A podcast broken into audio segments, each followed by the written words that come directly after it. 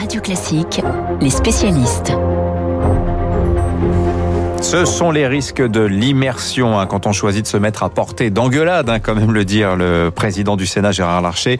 Alors en général, celui qui est à portée d'engueulade, c'est le maire. Bah, hier, c'était le président lui-même qui s'est retrouvé même à portée de baffe. Bonjour Thierry Lenz. Oui, bonjour. Vous êtes historien. Quel regard l'historien que vous êtes porte sur cet événement? Comment vous évaluez la gravité de cette affaire? Bah, écoutez, je, pense que c'est en effet une affaire euh, euh, assez grave, hein, euh, qui, a consisté à s'en prendre physiquement au plus haut représentant de la nation, et donc on, ne peut évidemment qu'être révolté par, le geste, mais en même temps un petit peu inquiet par la, tournure générale que prend l'ambiance sociale et politique en ce moment. Mmh. Bon, vous connaissez évidemment la théorie des deux corps du roi, hein, théorisée par l'historien Quentin Rovitz dans les années 50. Est-ce que c'est la fonction ou l'homme Emmanuel Macron qui a été giflé hier Un peu des deux peut-être. Hein oui, probablement un peu des deux. Alors bien sûr, c'est toujours un petit peu délicat de, de s'exprimer sur ces sujets parce que euh, ben, on, est aussi un petit peu obligé de dire que euh, le président lui-même a euh, voulu non pas banaliser, mais enfin il a, il a parfois hésité hein. entre la sacralisation et la banalisation.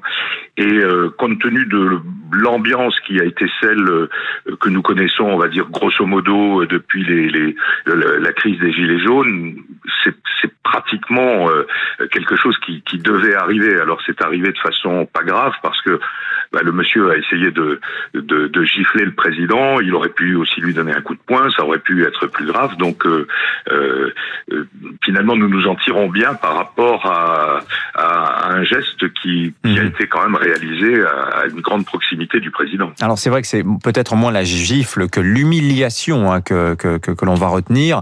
On, on, peut aussi citer la la litanie hein, de, des événements similaires quand même, dont Emmanuel Macron lui-même a été l'objet. Il a reçu plusieurs fois des œufs, rappelez-vous, euh, notamment au salon de l'agriculture. Et on exhume aussi ce souvenir euh, de l'agression subie par le président Émile Loubet sous la Troisième République, 1899, hein, attaqué euh, par le baron de Christiani, un coup de canne sur son chapeau.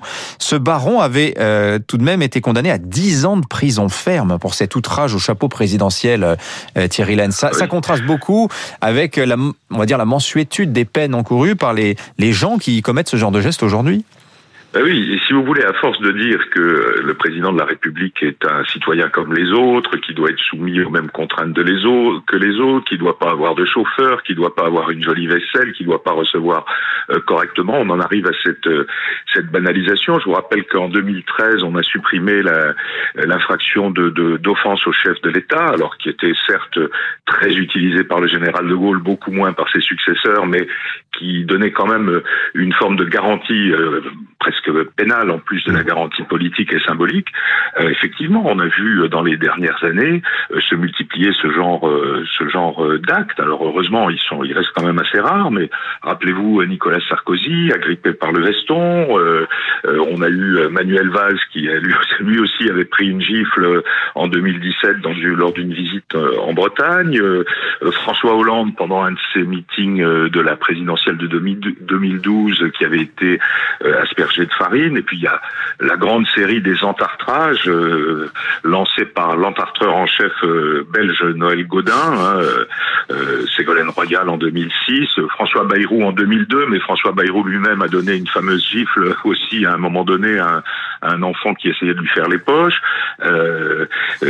Jospin, Lionel Jospin a été aspergé de ketchup. effectivement. vous voyez, on est, enfin, vous parliez tout à l'heure de la théorie des deux corps du roi. Elle est, elle est désormais purement historique. Effectivement. Mais d'ailleurs, Renaud Blanc va nous faire revivre tous ces événements que vous avez cités. La litanie est assez longue. Merci Thierry Lenz d'avoir été euh, en ligne avec nous, euh, avec nous ce matin. Emmanuel Faux, notre spécialiste international. Je me tourne vers vous maintenant. Bonjour Emmanuel. Bonjour Dimitri. Alors les images ont fait évidemment le tour du monde. Elles sont très commentées dans la presse internationale ce matin. Quel est le regard de l'étranger sur l'incident?